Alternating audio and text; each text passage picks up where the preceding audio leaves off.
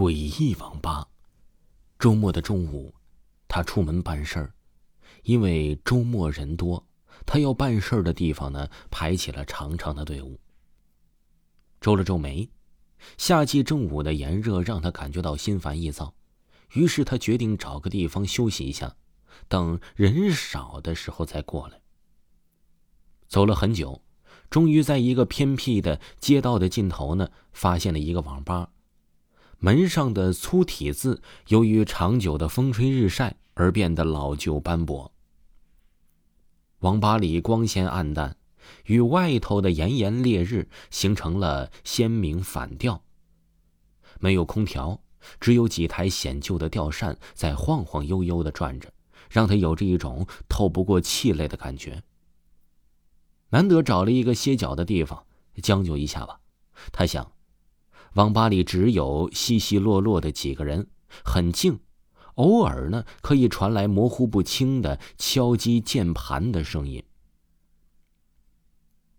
他走到了收银台开票，网管呢是一个看上去比他稍微大一些的女孩，披散着长发，瘦小的身体，穿着不协调的宽大白色 T 恤。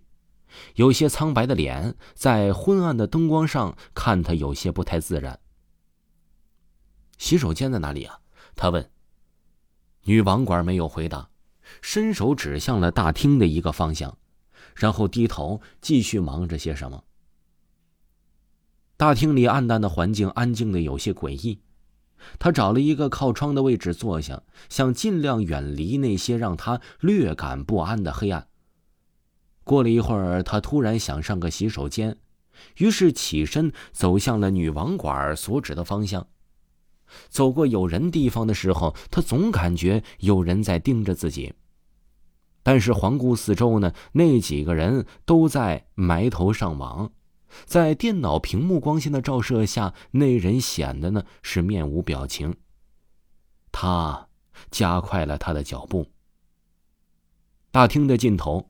有一条通向洗手间的走道，走道里没有灯，却长得有些奇怪。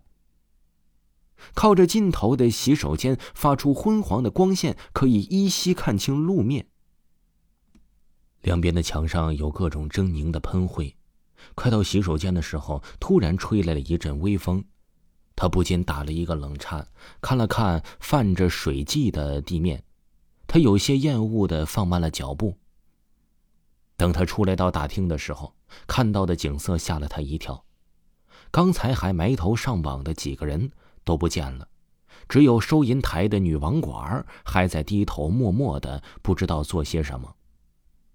他咽了口唾沫，定了定，自认为心理素质还行，就假装的若无其事的走向了收银台。这个时候，他才发现。一个阴暗的角落里，还有一个女孩在上网呢，时不时的发出了低低的笑声。刚才的人呢？怎么一下都走完了吗？他问女网管。走了，女网管头也不抬的回答。心里咯噔了一下，他的不安变得愈加强烈了，手心里沁出了细汗。回到座位，打开了游戏。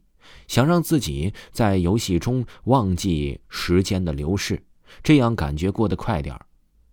过了不久，他好像听到了窗外有人叫他的名字，声音有些熟悉，却想不起来是谁。会是谁呢？怎么知道我在这里的呢？他心里嘀咕。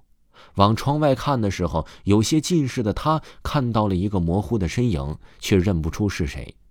又不好意思在这么安静的环境大声喊话，他只好走了出去。出到门口，他才发现刚才还艳阳高照的天空已经变得阴暗了，好像要下雨的样子。他有些诧异。那个人站在马路对面，他要走过去的时候呢，刚好过了一波车流，只好止住脚步停了一下。